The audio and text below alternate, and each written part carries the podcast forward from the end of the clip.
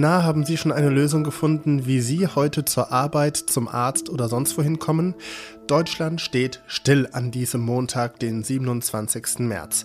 Denn die Gewerkschaft Verdi und die Eisenbahngewerkschaft EVG streiken. Und zwar für mindestens 10% mehr Lohn. Ob die Forderung gerechtfertigt ist, besprechen wir gleich. Außerdem reden wir über die Verantwortungsgemeinschaft, eine gut gemeinte familienpolitische Reform der FDP, die aber ins Stocken gerät. Zuerst aber das Allerwichtigste. Einen wunderschönen guten Morgen wünsche ich Ihnen. Sie hören was jetzt, den Nachrichtenpodcast von Zeit Online. Mein Name ist Roland Judin und jetzt bringt Sie erst einmal die Nachrichten auf den neuesten Stand. Ich bin Matthias Peer. Guten Morgen. Berlin setzt sich vorerst keine ehrgeizigeren Klimaziele. Ein entsprechender Volksentscheid ist am Sonntag gescheitert. Die Befürworter haben die nötige Mindestzahl an Ja-Stimmen verfehlt. Sie wollten eine Änderung des Landesenergiewendegesetzes erreichen und wollten damit die Hauptstadt bis 2030 klimaneutral machen. Die Initiatorinnen und Initiatoren der Abstimmung vom Bündnis Klimaneustart zeigen sich enttäuscht. Sie wollen Berlins Klimapolitik nach eigenen Worten aber weiter kritisch konstruktiv begleiten. Im Streit um die Justizreform spitzt sich die politische Krise in Israel weiter zu. Ministerpräsident Benjamin Netanyahu hat seinen Verteidigungsminister Joaf Galant entlassen. Der hat zuvor gefordert, das Gesetzgebungsverfahren zu stoppen und vor einer gefährlichen gesellschaftlichen Spaltung gewarnt. In der Nacht haben tausende Menschen gegen Galants Entlassung protestiert. Die USA haben Israels Regierung im Streit um die Reform zur Suche nach einem Kompromiss aufgefordert. Redaktionsschluss für diesen Podcast ist 5 Uhr.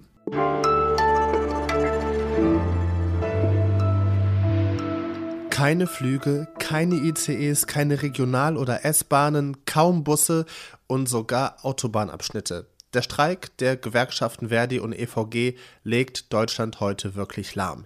Für die Beschäftigten im öffentlichen Dienst fordern sie zwischen 10,5 und 12 Prozent mehr Lohn.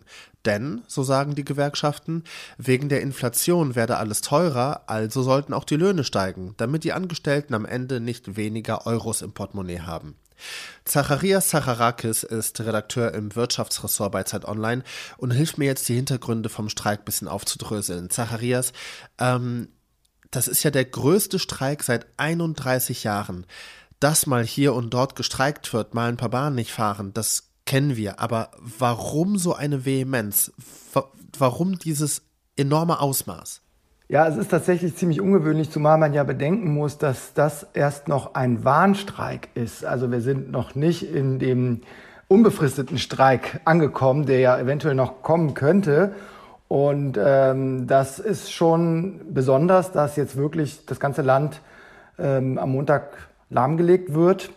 Und ähm, du hast es gesagt, die äh, Situation ergibt sich daraus, dass einfach die Forderungen sehr hoch sind. Also wir haben diese hohe Inflation und wir haben die Beschäftigten im öffentlichen Dienst, die ähm, jetzt die 10 Prozent fordern. Das ist einfach, ähm, äh, einfach erstmal eine Menge Geld, was verlangt wird. Und äh, die Gewerkschaft argumentiert aber, dass es gerade um diese Berufe geht, die in den vergangenen zwei, drei Jahren in der Krise, in der Corona-Krise viel geleistet haben für dieses Land. Wären die Gehaltsforderungen überhaupt machbar für die Kommunen? Ja, das ist äh, tatsächlich sehr unterschiedlich, muss man festhalten. Also natürlich gibt es eine Menge Kommunen in Deutschland, die äh, ja, Finanzprobleme haben, die hohe Schulden haben. Vor allen Dingen in Nordrhein-Westfalen und im Saarland äh, ist das häufig der Fall. Aber es gibt durchaus auch ähm, andere Städte und Gemeinden, die eine bessere Haushaltslage haben. Und die Argumentation lautet auch, dass es jetzt nichts bringt, in so einer Lage zu, ähm, auf, auf Geld zu verzichten oder auf Lohnerhöhungen, Entgelterhöhungen zu verzichten äh, bei den Beschäftigten, weil auch bei den Kommunen, die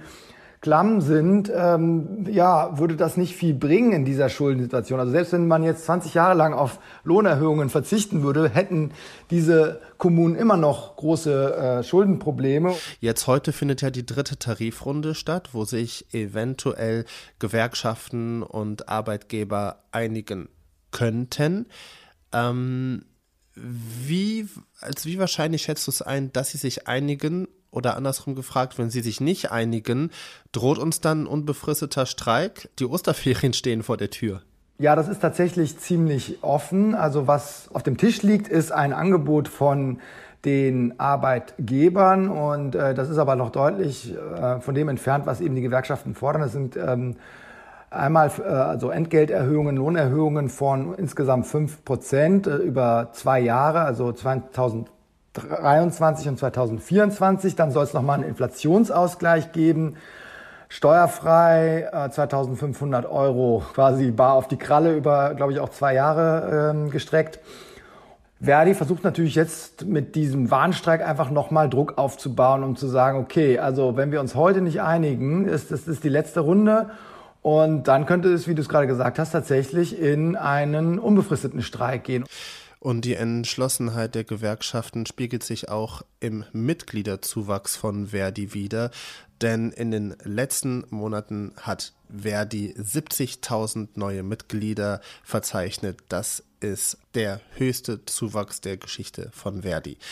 Zacharias Sacharakis, Wirtschaftsredakteur von Zeit Online. Danke dir sehr herzlich. Danke dir, Roland.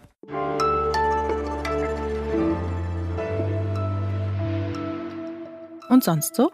Die große Frage, die sich ja heute Morgen viele stellen, lautet, wie komme ich zur Arbeit? Oder muss ich überhaupt zur Arbeit kommen?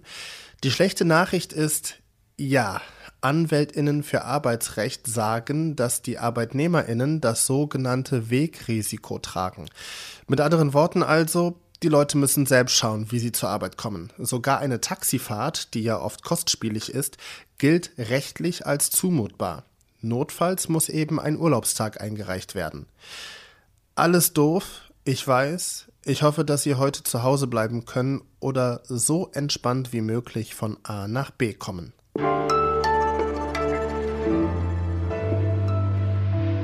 Was ist Familie?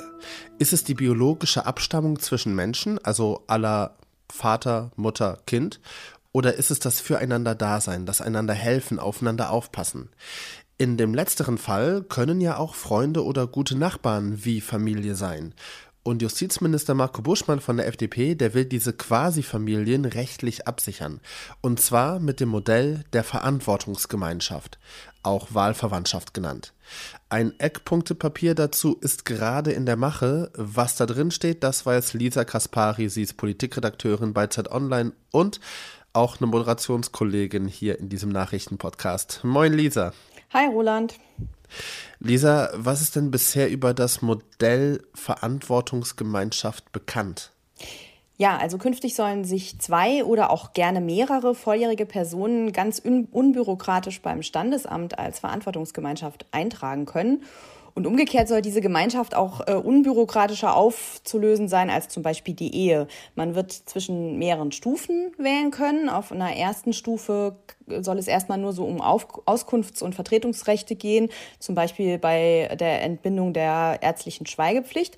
Und bei höheren Stufen könnten auch finanzielle Ausgleichszahlungen im Fall der Trennung vereinbart werden. Diese Option soll dann vor allem Gemeinschaften äh, helfen, in denen einer oder eine Kinder erzieht. Ähm, genau, die Abgrenzung zur Ehe ist der Koalition noch wichtig. Die ist nämlich im Grundgesetz geschützt. Das heißt, sie muss besser gestellt bleiben. Und daher wird es bei Steuerprivilegien, beim, bei Unterhaltsansprüchen und im Erbrecht, das wird weiterhin nur für Eheleute gelten. Also das klingt schon relativ konkret, was äh, über das Eckpunktepapier bekannt ist. Aber das hängt ja noch im Justizministerium. Eigentlich sollte es ja in diesen Tagen vorgelegt werden, um dann eben die spezifischen Details, wie, wie ist die Verantwortungsgemeinschaft im Vergleich zur Ehe anzusehen, dann noch ausklamüsert wird. Aber warum steckt das noch im Justizministerium fest? Genau, also die Eckpunkte waren für Ende März angekündigt, sind jetzt auf unbestimmte Zeit verschoben worden. Und ich glaube, das hat damit zu tun, dass alles doch komplizierter ist als gedacht. Also die Idee klingt ja erstmal richtig schön und modern, das fand ich zumindest, als der Koalitionsvertrag vorgestellt wurde. Und dann habe ich aber mal nachrecherchiert. Also seit Januar habe ich versucht, mit äh, Betroffenen zu sprechen, mit Verbänden. Äh, Buschmann sagt ja immer, dass ähm, er vor allem dieses Modell für Alleinerziehende und Alters-WGs sieht, dass die sich rechtlich absichern. Und das Interessante ist, wenn man dort bei den Verbänden fragt, die sind super zurückhaltend, ob es wirklich Bedarf gibt. Weil man kann ja heute auch schon vieles privatrechtlich regeln. Du und ich, äh, Roland, wir könnten ja zum Beispiel auch gemeinsam eine Vorsorgevollmacht schließen für den Krankheitsfall. Dafür brauchen wir jetzt nicht unbedingt eine Verantwortungsgemeinschaft. Welchen Sinn und Zweck hat diese Reform überhaupt? Naja, also ähm, es geht der Koalition darum, Lebensmodelle außerhalb der Ehe, und von denen gibt es ja inzwischen in unserer Gesellschaft wirklich viele, rechtlich abzusichern. Ähm, das Problem ist eben nur, dass sie äh, definitiv sagen, sie wollen sich auf, sie wollen keine Liebesbeziehungen absichern, also nicht eine Art Eheleid einführen, sondern das soll für Menschen gelten, die eben im Alltag ähm, füreinander Verantwortung übernehmen. Und das Interessante bei meiner Recherche war eben, dass es ganz viel Verwirrung herrscht. Ja, wem hilft denn das wirklich? Ne? Also Alleinerziehende sagten mir zum Beispiel, sie haben Angst, dass wenn sie sich mit einer anderen Alleinerziehenden zusammentun, dass sie künftig als Bedarfsgemeinschaft gelten. Dann würden sie aber ihre sozialrechtlichen Ansprüche, ihre Besserstellung in manchen Dingen als Alleinerziehende verlieren.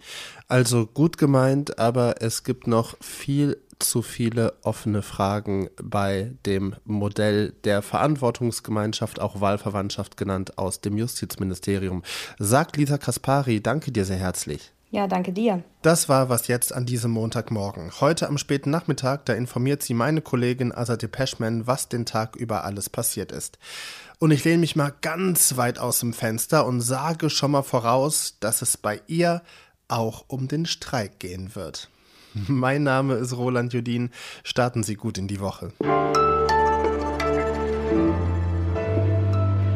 Dann ähm, kann das durchaus auch noch unangenehm werden, die nächsten Wochen und Monate, auch äh, insbesondere die in den, in den Herbstferien, also wenn keine Bahnen fahren, wenn die Flughäfen geschlossen bleiben. Ganz ganz kurz, kannst du den Satz nochmal wiederholen, weil du hast Herbstferien gesagt, das sind aber die Osterferien. Oh, okay. Oh Gott, wo war ich jetzt stehen geblieben? Ähm